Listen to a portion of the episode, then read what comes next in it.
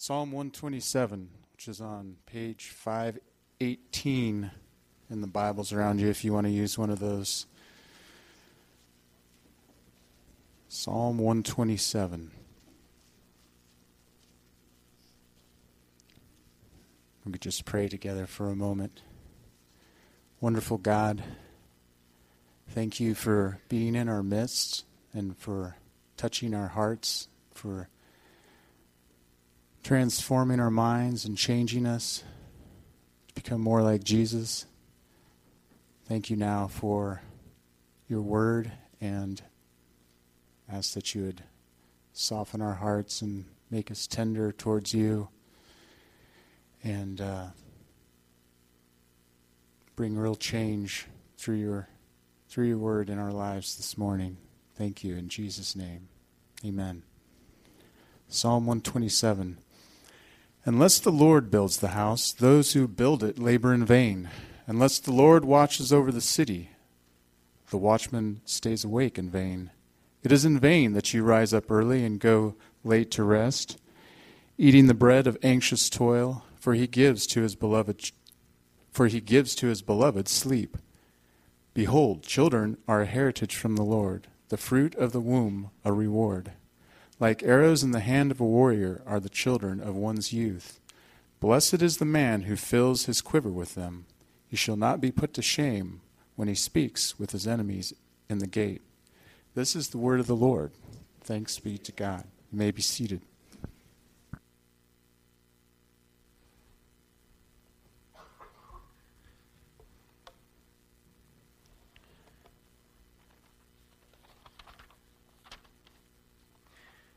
Today is Sanctity of Human Life Sunday here at Cornerstone. This, uh, this Sunday often happens in January, so you see we're right on time uh, here uh, in, uh, in April.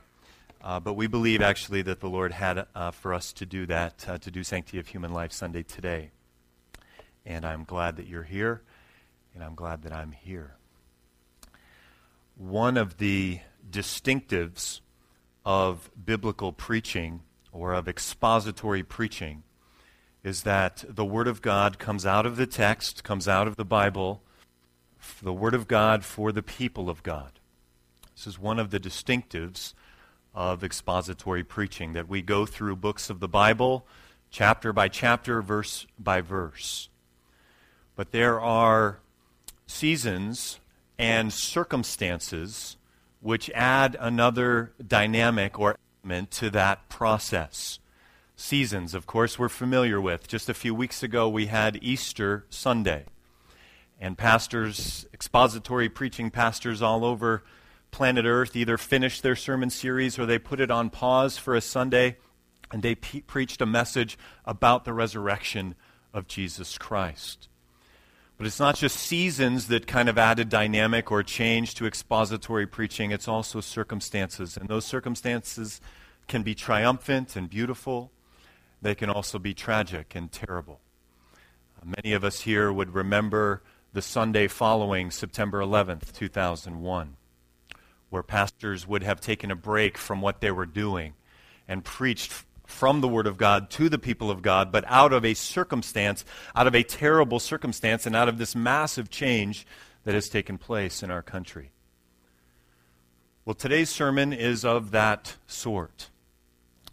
Uh, today's sermon comes from the Word of God to the people of God, but it is, it is caused by a terrible circumstance and evil that is in our culture, in our country, in our communities in our neighborhoods, and it is the evil of abortion,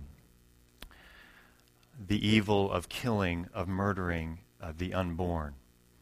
Uh, it happens every week. Uh, mothers, some of them young and single, some of them married and older and with children, uh, choose to kill uh, their babies. The statistics of this are staggering. Those of you that have been here the last few years, you've seen these statistics. I'm going to abbreviate the pain for us, but the statistics are nearly half of pregnancies um, among American women are unintended, about 4 in 10 of these are terminated by abortion. 4 in 10 of unintended pregnancies. By age 45, at least half of American women will experience an unintended pregnancy, and 30% will have an abortion. About one in three women who are 45 years old have had an abortion. Uh, the statistics, the more recent statistics, are difficult to find, but there is some good news in that the number of surgical abortions have gone down um, in recent years. And this is a, a good thing. But this is not true for the poor amongst us. Uh, the, the percentages uh, are this poor women accounted for 42.4% of abortions in 2008. Their abortion rate increased 17.5% between 2000 and 2008. And abortion st- uh, statistics are kind of lagging, so the most recent statistics that we have are really from around 2008. So overall, they're decreasing, but they are increasing among the poor.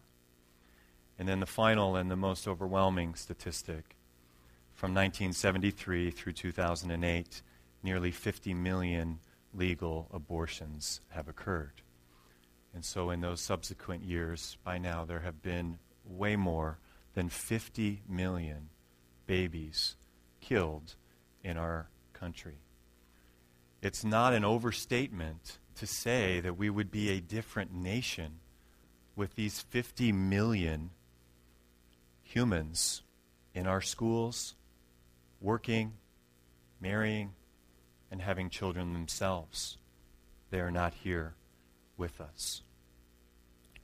So, God's Word, in many places, calls us to defend and to protect and to love the weak.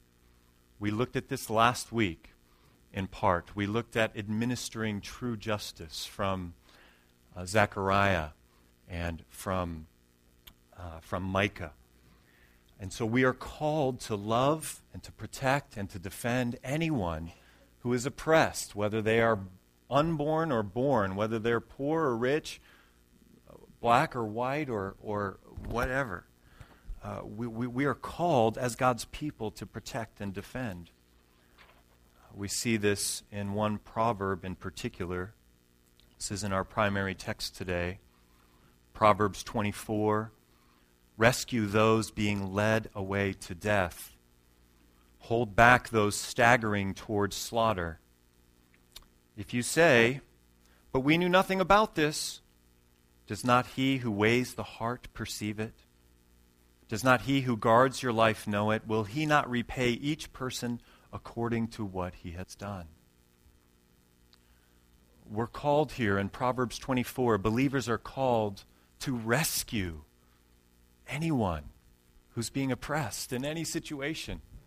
I mentioned last week the kind of oppression that goes on in the playground. Having fun with this thing again.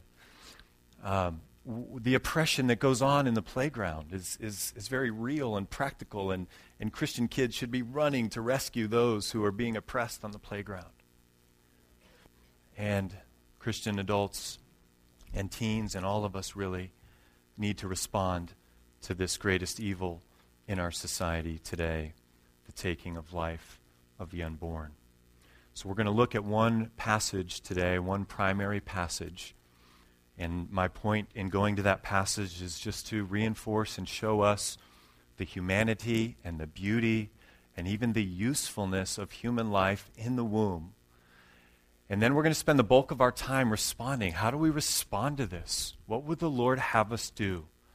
I think the call is for decisive action, it's for action. My prayer is that all of us would be responding in some way. But before we get into our passage, let's bow our heads again and pray. Ask God to speak to us. Father in heaven, Lord, this is such a, a heavy subject.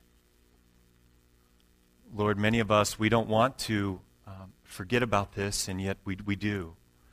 We, we just kind of go on and, and, and we, and we uh, don't even think about it. And so we pray today that as, as this tragedy is brought to our minds, that it would be a tragedy that is brought to our minds with hope and with action and with confidence in Jesus Christ. So we ask that the Holy Spirit would be at work today, show us Jesus Christ through the preaching of this passage, and then help us respond to this great evil in our midst. We pray in Jesus' name. Amen. Luke chapter 1, if you would turn with me there, very familiar passage. Luke chapter 1, we're going to go through this verse by verse, and then we will apply uh, not just this passage, but apply our hearts and souls and lives to this situation that's on the ground. So, Luke 1, I'm going to start at verse 5. If you don't have a Bible with you, there's Bibles in the chairs in front of you. Go ahead and pull one of those out. Luke chapter 1 and verse 5. In the time of Herod, king of Judea, there was a priest named Zechariah who belonged to the priestly division of Abijah. His wife Elizabeth was also a descendant of Aaron. Both of them were upright in the sight of God, observing all the Lord's commandments and regulations blamelessly. But they had no children because Elizabeth was barren, and they were both well along in years. I love verse 6 in this first paragraph. Um, if you are here today and you are married, you have a spouse, we want verse 6 to describe our marriages. Me read verse 6 again. Both of them were upright in the sight of God, observing all the Lord's commandments and regulations blamelessly. What a thing to have described about you, about your spouse. Uh, they're blameless here. It's not perfect. They're not perfect. They're sinners. But these are godly people, Zechariah and Elizabeth. They are blameless. They are above reproach. They are uh, what mature Christians should be. They're, they're the kind of people you want to talk to, the kind of people that you want to be with. They're a beautiful couple, a godly couple. And yet they're a couple that has pain in their lives. Verse 7 they had no children. Elizabeth is barren. And if we jump forward all the way to verse uh, 25, we see that she, there, she was uh, viewed by the community as, as disgraced. Um, it's hard for a woman who does not have a child, anyone, it's hard today. Wanting to have a family and not having that family, that's hard. It's very hard. But in that day, it was also really looked upon and you are identified as, as something is wrong sinfully or in some other way spiritually. So we have this godly godly couple and yet they have this hardship in their lives. Verse 8 once when Zechariah's division was on duty and he was serving as priest before God, he was chosen by lot, according to the custom of the priesthood, to go into the temple of the Lord and burn incense. And when the time for the burning of incense came, all the assembled worshippers were praying outside. I love this paragraph too. I mean, we have to love all the Bible, right? But I mean, I just, I love the imagery of, of God's people going to the temple. They're outside praying that they're, they're praying for the Messiah to come. They're praying for Israel to be redeemed as a nation. They're praying for all the injustices and all the bad things that are going on to end. They're praying for the Messiah to come. They're all gathered there. And verse 8 tells us that Zechariah's division, his priest, uh, priesthood division, is on duty. And he's chosen by lot. Now, at this time, there were about 18,000 priests. So it would be extraordinarily unlikely throughout your entire ministry as a priest that you would ever have this privilege. This was an extraordinary thing that happened. His, his section is on duty. They cast lots, and he's chosen once in a lifetime. If it happened to you, it would only happen once in a lifetime. Zechariah gets to go in and offer incense which is a symbol of all these people outside that are praying, a symbol of their prayers going up to God. This is a great day. It's a glorious day. And what happens as he goes in there to that temple? Look at verse 11. Then an angel of the Lord appeared to him, standing on the right side of the altar of incense. When Zacharias saw him, he was startled and was gripped with fear. But the angel said to him, Do not be afraid.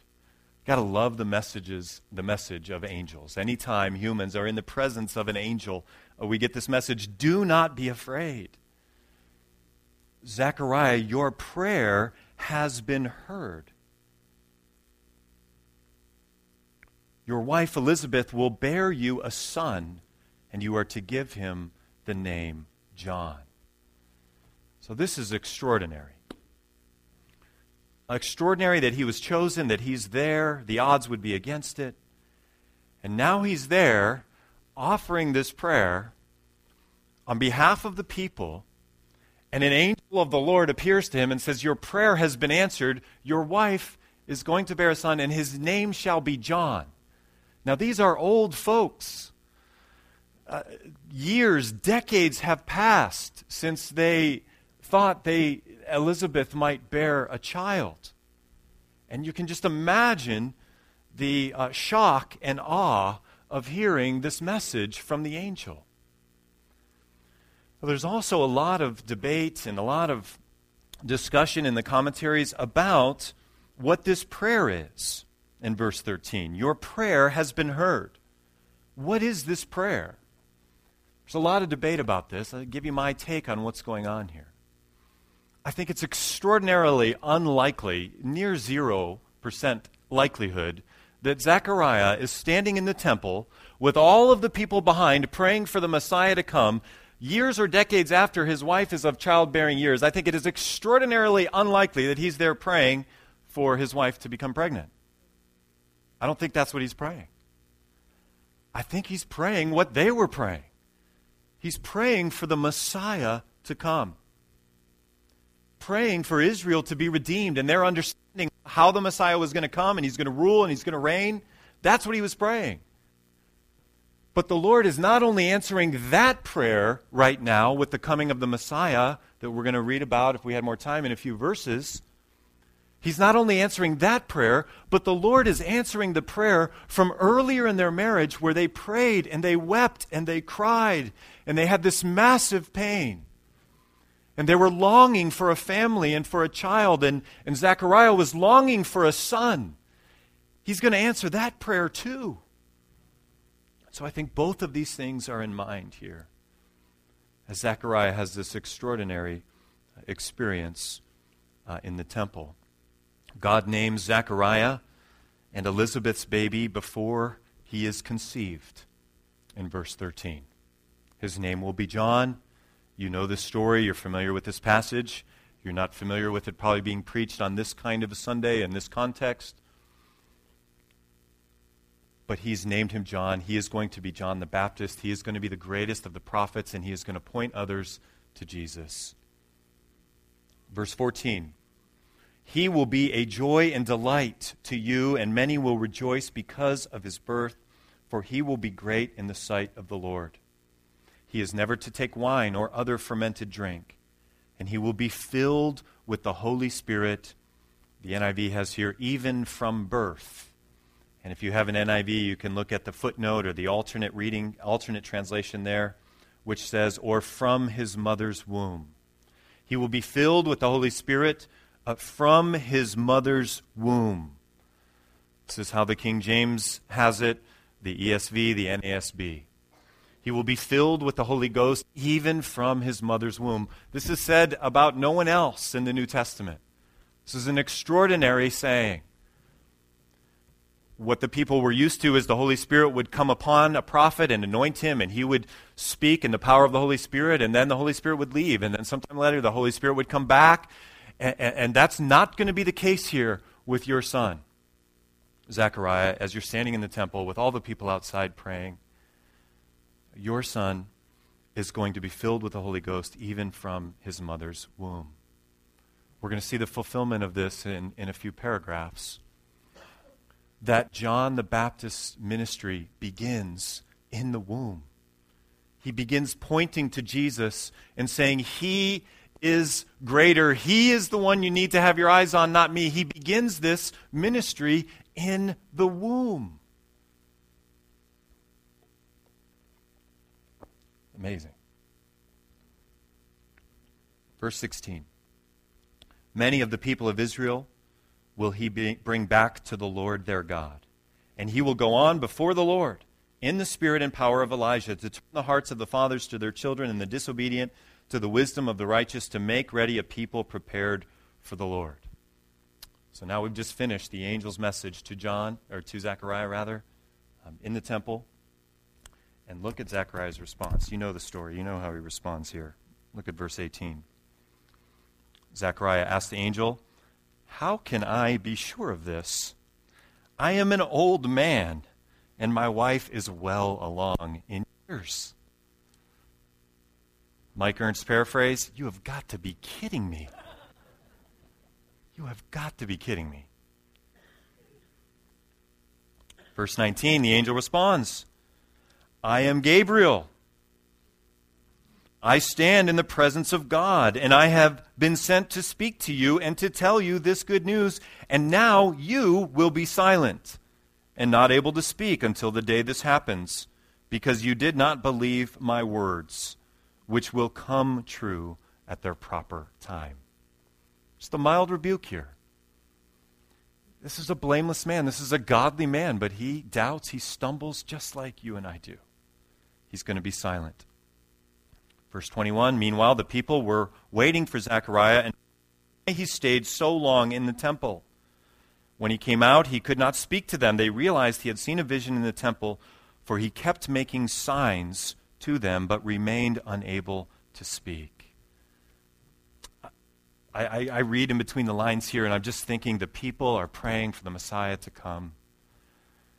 This priest goes in, he comes out, he can't speak you got to think that people are thinking maybe he's coming, maybe he's close, maybe it's time.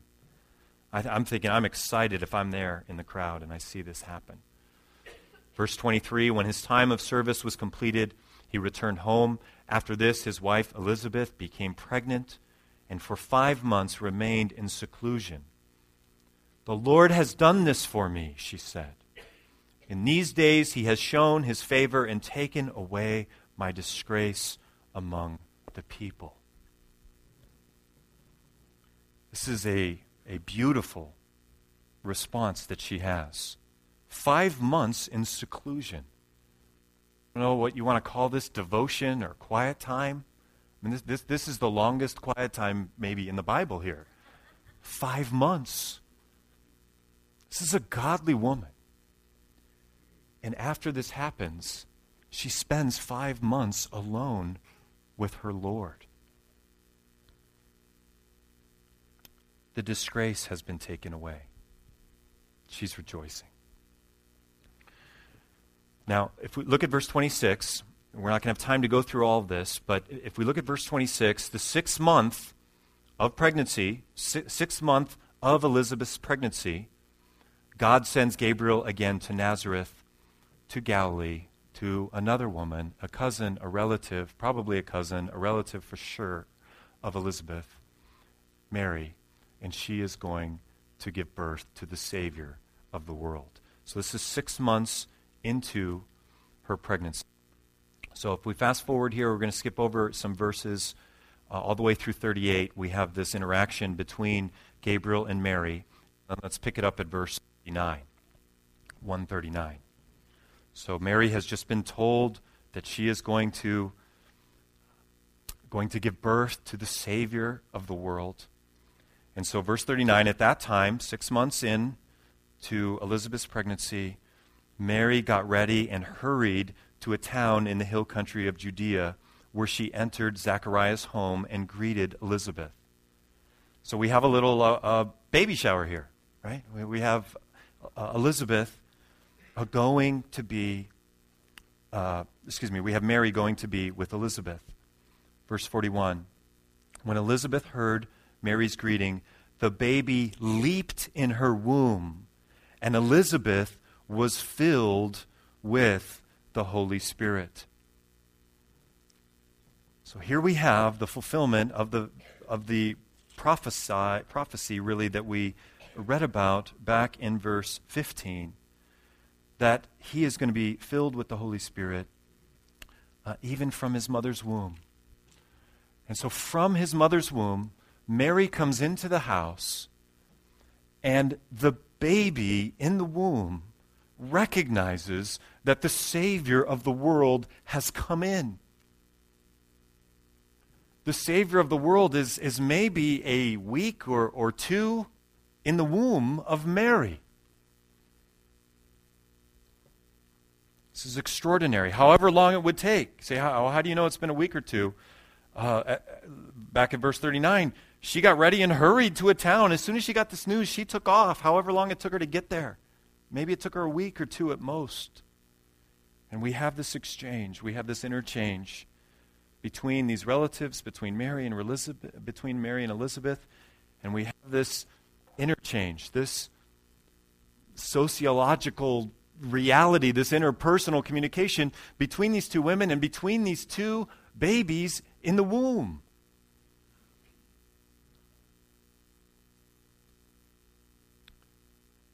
Verse 42 In a loud voice she exclaimed, Blessed are you among women, and blessed is the child you will bear. But why am I so favored that the mother of my Lord should come to me? As soon as the sound of your greeting reached my ears, the baby in my womb leaped for joy. Blessed is she who has believed that what the Lord has said to her will be accomplished. We see Jesus being exalted and lifted up here from the very beginning in the womb of Mary. The prophetic and Christ exalting ministry of John the Baptist uh, begins prior to his birth. It's quite a picture. It's quite a story. So, to bring this to a close and to move toward application, I want to spend a lot of time on this. Luke 1 is one of many passages which lead the reader of the Bible to conclude that human life not only begins at conception, but that human life prior to birth social and spiritual significance. And we don't need we have the Bible to teach us this, but any any mother knows this as well. Knows the significance of the relationship and even the nonverbal communication and the dynamics that take place from that baby in the womb between her and mom, between her and even others. We have it right here.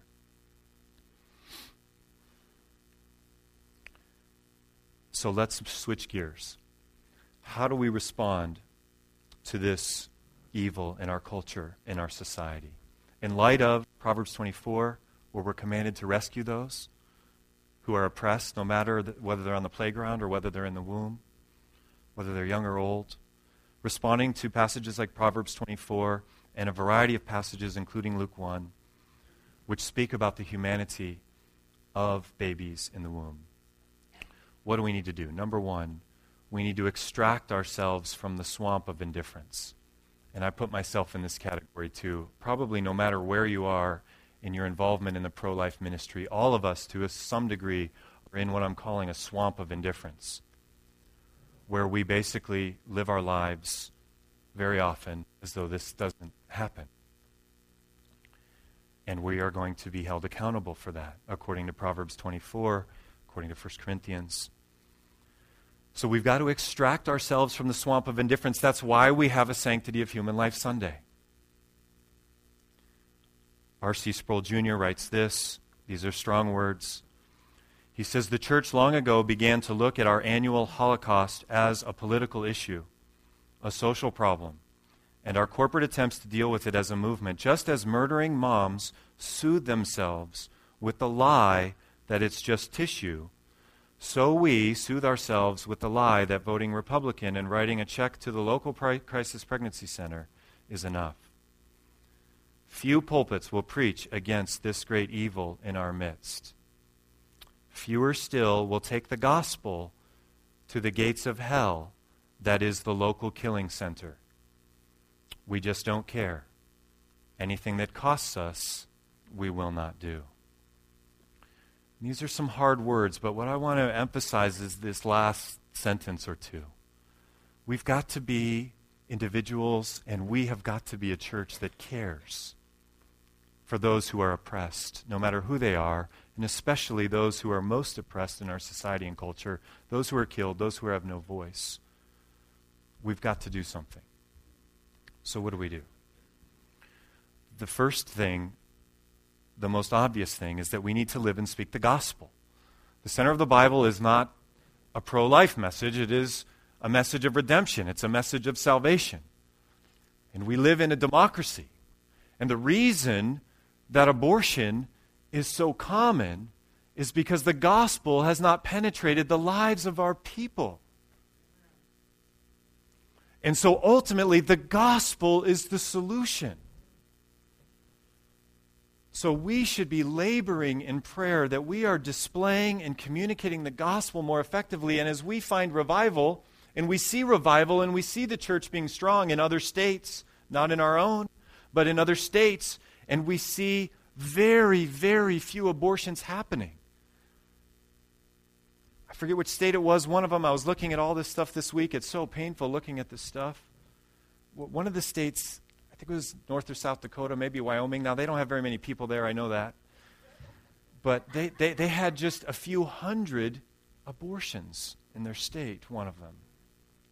So we've got to live and we've got to speak the gospel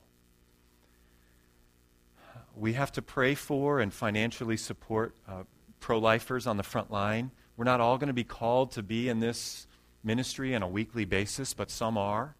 And so we've got to pray for them. They need us to be praying for them. Just as the people were praying for a Savior outside of the temple as Zechariah went in, just as he was praying, we need to be praying for those who are ministering uh, on the front lines. And so most of you here are familiar with these. We've done these every year, last few years, these baby bottles. And I want these to serve as a call to prayer in your home. Especially, I think most of you don't have baby bottles in your home right now. This is an unusual thing to have uh, in your house. And uh, this reminds us to pray for those who are working on the front lines. And then we put our money and our dollars and checks and coins and things in here. And then we're going to collect these in a month or two and send those funds on to the New Life Pregnancy Center uh, or the Pregnancy Resource Center in Rocklin, which is the closest one to here, right next to Sierra College. Uh, so, this is one way that we can respond praying for and financially supporting pro lifers on the front lines wherever they are. A fourth way is we can support adoption. We can support adoption. I love this billboard. Heidi took this picture. Uh, this billboard is in uh, Yuba City. She said there's several of them. Church of the Glad Tidings has spent the money to put several of these billboards up. This is, this is it right here. This is a message of love, of protection. Your pregnancy, we will raise your child. Here's the phone number. We will raise your child, or we will find someone that will raise your child. We have to have that heart and perspective. We need to make sacrifices. We need to support adoption. Obviously, I don't think every one of us are going to adopt, but I think we should be considering that. We should be praying about that. I've been doing that this week. My wife's getting really nervous. I've seen others who have adopted after their kids have grown. They've done it that way. So their biological children are out of the home, and then we go to round two. Some of us should be praying about that. Some of us should be considering that.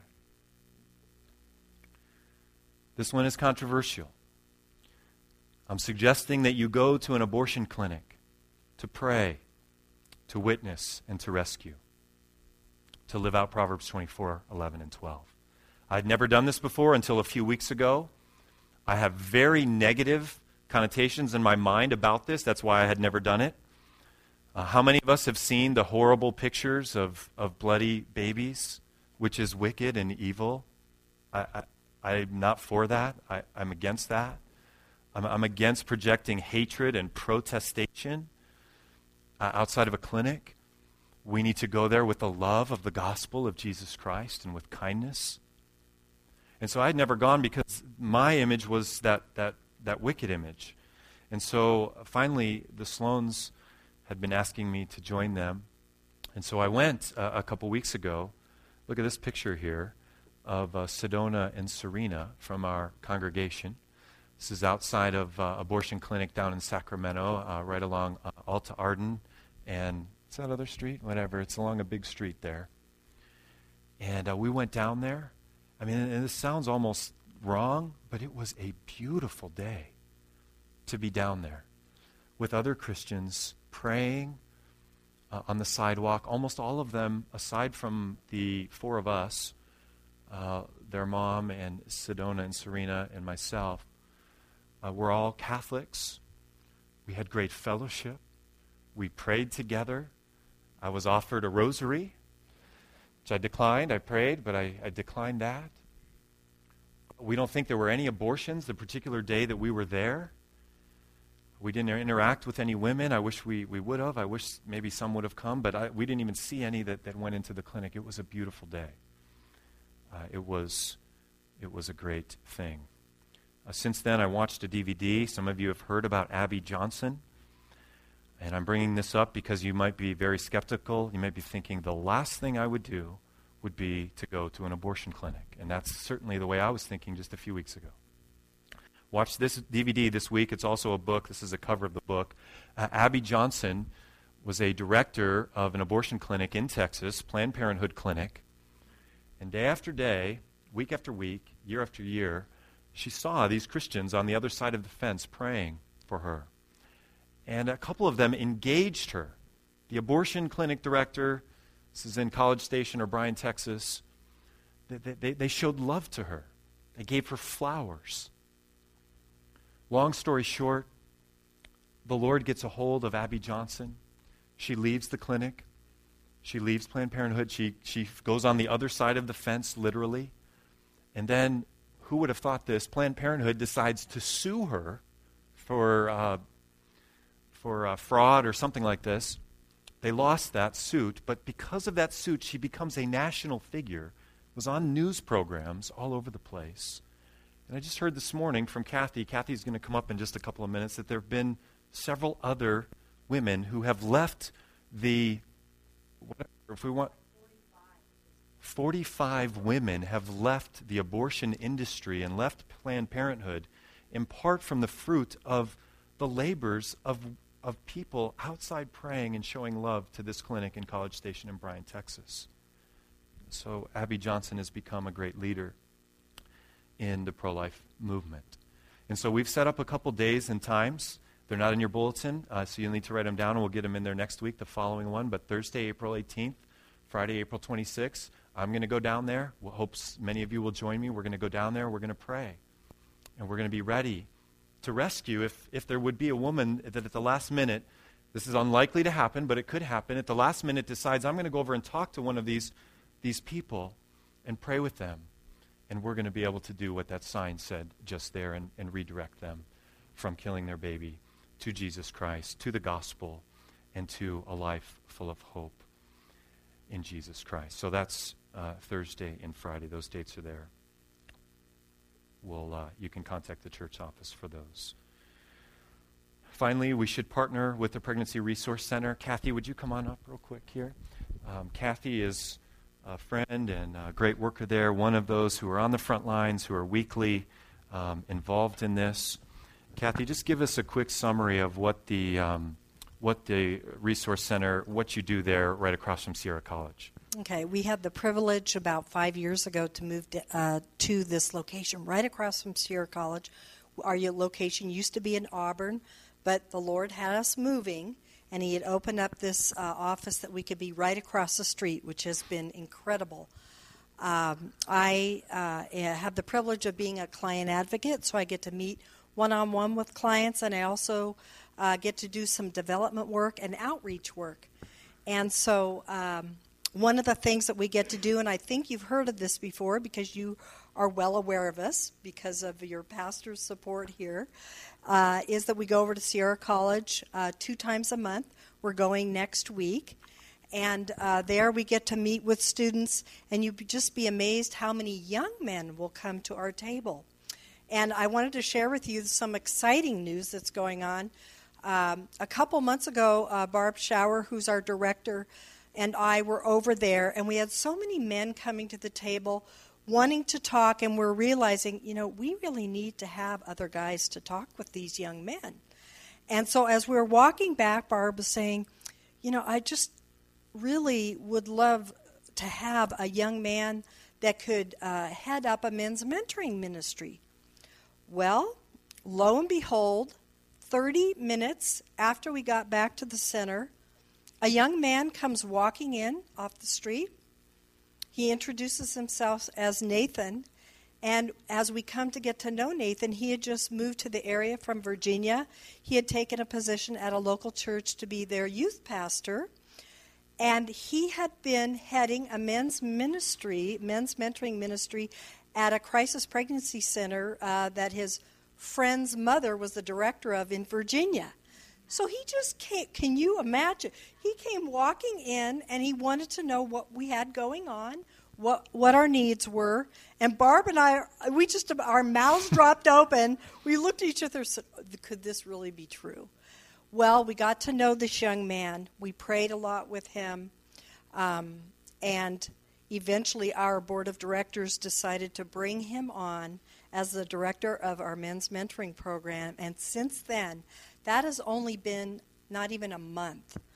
Nathan has seen probably eight young men already. He sees four to five of them regularly, so much to the point where he used to meet them over at Starbucks, but he really wasn't getting the privacy that he needed. We decided to clean out a whole closet that we had, make it an office for him, and so now he has his own office, and the Lord is just growing this part of our ministry in a way that we we we dreamed about. But we it's just amazing when when we're in prayer and we ask. It's his ministry he delivers and he has. So that's exciting. So I just want to just let you know that if you know of any young men that are needing free counseling from a very godly young man who works so well. We've watched him. These young guys that come in really love to work with Nathan. Um, he's doing uh, with some of them. He's doing a special. Um, it's a it's a DVD series called Quest for Manhood. Um, with others, he's just counseling them in whatever area they need. Of course, he's sharing the gospel with them because, as Mike mentioned, that's really the bottom line, isn't it? And and another quick thing that's going on is we do see. Uh, we are now seeing, uh, with an influx into Sierra College, many more different uh, students with different ethnic backgrounds. We're seeing a lot of Indian students, um, people that are Muslims, Sikhs, um, all of all different kinds of backgrounds, and we get to share the gospel and show sow seeds of the truth with them. So that's a really exciting thing. And one other thing I'd like to ask you to do um, we just saw a client a week and a half ago. She's 18 years old. And so we're going to ask you to pray with us if you would. This is so important. This is we really rely on those who support us to pray. Um, this young woman, and I won't say her name because God knows her name. Uh, she's 18. This is uh, she had had an abortion uh, earlier in her life. She came in for a pregnancy test. It was positive. The father of her child is really pressing her to abort this child. But we got to spend a lot of time with her. And by the grace of God, she was willing to go to our pro life doctor to be seen last Wednesday to have an ultrasound. And so we are leaving that baby's life in God's hands. And we would ask that you would pray that she would make the decision to choose life. The um, statistics are in our favor because statistics show that 90 to 95 percent of women who ha- see their ultrasound of their unborn child, see that baby's heart beating, see the development, and talk to that doctor, does choose life. But we know that God is the arbitrator of all life. I mean, He's the one who is going to save that baby. So we would really covet your prayers for that young woman. And so God is just doing exciting things all the time. So we're just happy to be here, and we're so thankful that you guys partner with us. Some of you, in a very personal way, partner with us. So we really appreciate you. You are an encouragement to us. Thank you. Thanks for being here, Kathy.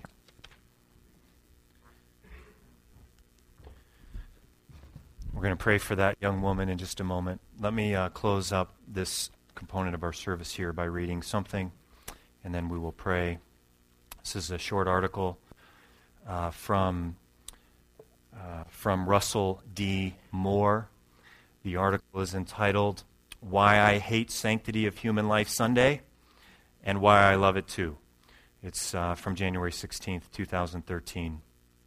He writes this As we approach next week's 40th anniversary of the infamous Roe v. Wade Supreme Court decision, churches in my tradition will observe Sanctity of Human Life Sunday. I hate that we have to. Let me explain why. Don't get me wrong, I think it's a joy to preach the whole counsel of God, and I love the truth of human dignity and the image of God in all persons. But it makes me sad. I don't hate Sanctity of Human Life Sunday because I think it's somehow unbiblical. No, indeed, the entire canon throbs with God's commitment to the fatherless and to the widows, his wrath at the shedding of innocent blood. I don't hate it because I think it's inappropriate. Just as every Lord's Day should be Easter with the proclamation of the resurrection of Jesus Christ and Christmas with the announcement of the incarnation, so every Lord's Day should highlight the worth and dignity of human life.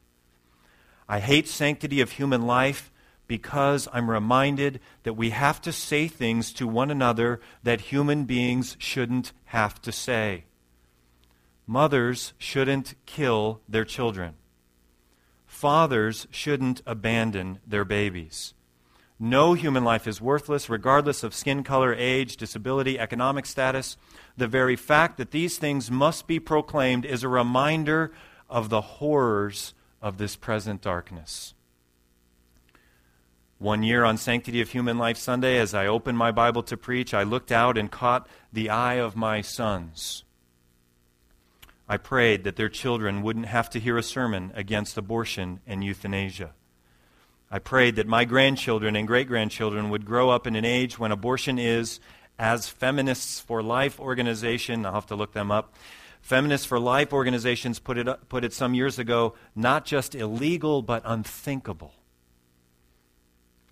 Our prayer should be that abortion would be not just illegal, but unthinkable. He goes on, I prayed for my yet to be conceived, but not yet to be conceived of great grandchildren, that a Sanctity of Human Life Sunday would seem as unnecessary to them as a reality of gravity emphasis Sunday. I hate Sanctity of Human Life Sunday because I'm reminded that as I'm preaching, there are babies warmly nestled in wombs who won't be there tomorrow. But I also love Sanctity of Human Life Sunday when I think about the fact that in our churches there are ex orphans all around, adopted into loving families. I love to reflect on the men and women who serve every week in pregnancy centers for women in crisis, and I love to see men and women who have aborted babies find their sins forgiven, even this sin and their consciences cleansed by Christ. We'll always need Christmas. We'll always need Easter. But I hope, please, Lord, someday soon, that Sanctity of Human Life Day is unnecessary. Let's pray together. Father, we, we join our brother, Pastor Russell D. Moore in praying that Sanctity of Human Life Day will soon be unnecessary. We are saddened, Lord, that it is so necessary in our day. Lord, I pray that you would uh, bring us out of the swamp of indifference. Lord, that your love and your hope and your gospel would be in our hearts and would be directed toward this oppressive slaughter that is going on. I pray, Lord, that each of us here would respond in some way, however you would prompt us to pray, to give, to go to the clinic, to perhaps volunteer at the clinic there in Rocklin, or whatever way it may be, Lord. I pray that we would respond. I pray that we would be doers of the word and not just hearers of the word. And we pray that with our brother, Pastor Russell Moore, that we would be rejoicing, seeing adoptions, And we pray that we would be rejoicing over this 18 year old that has just been mentioned, who is even now considering ending the life of her baby. We pray, God, that through the touches of the gospel and the love that she has been shown, that she would choose life. And we pray for her and for her baby one day's salvation. And we pray this in Jesus' name. Amen. Would you stand with us?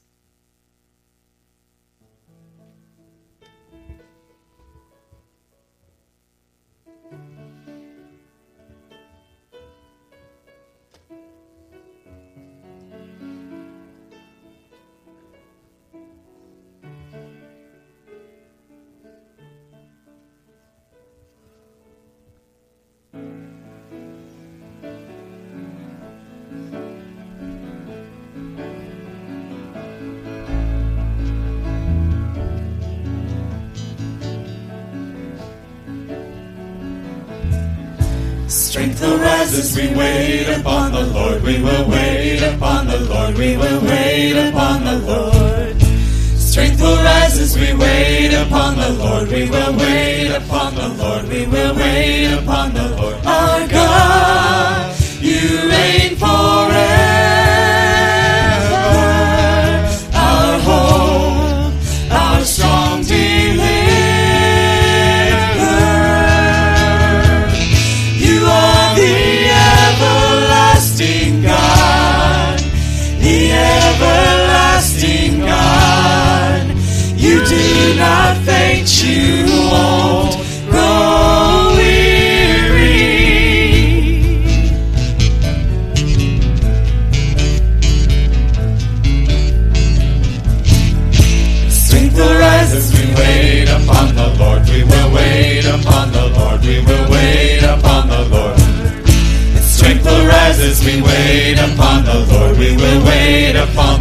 We will wait upon the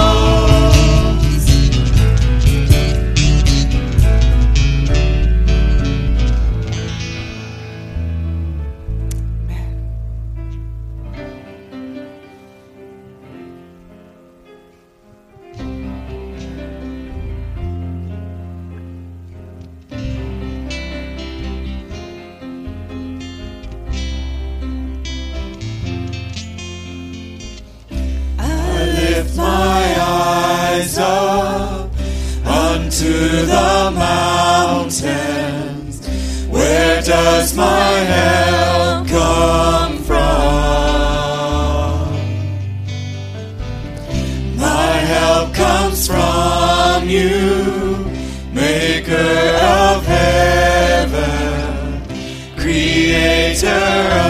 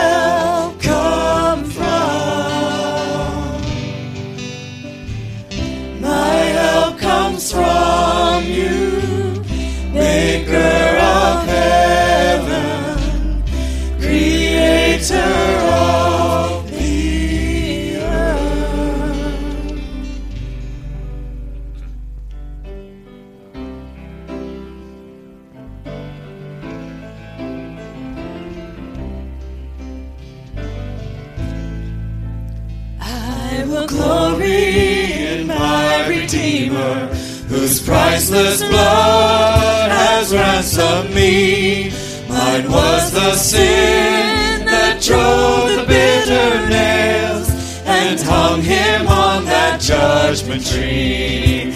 I will glory in my Redeemer who crushed the power of sin and death. My only Savior before the Holy Judge, the Lamb who is my righteousness. Lamb who is my righteousness.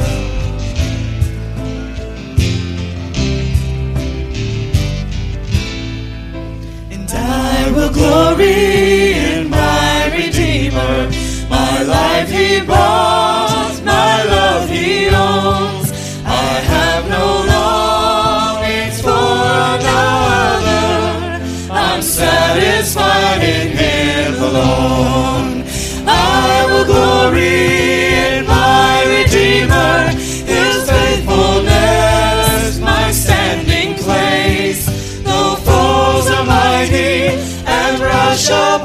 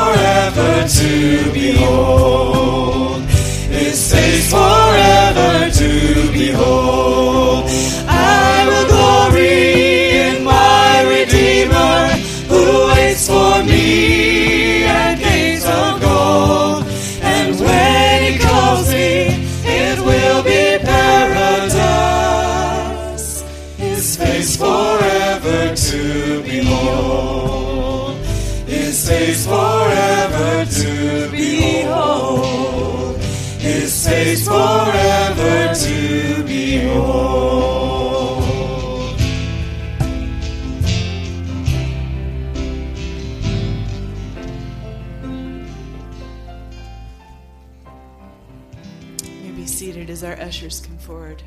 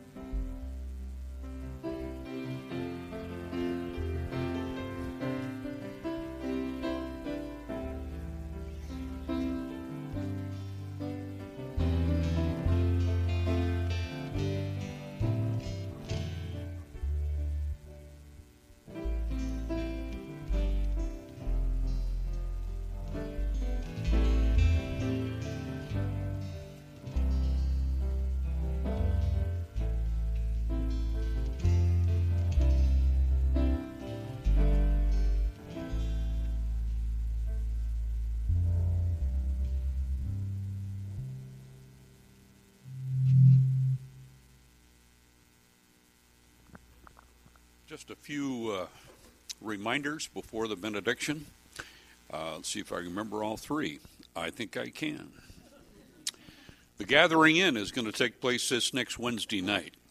And I was looking at the sign up sheet on my way in this morning and I saw a little empty blanks.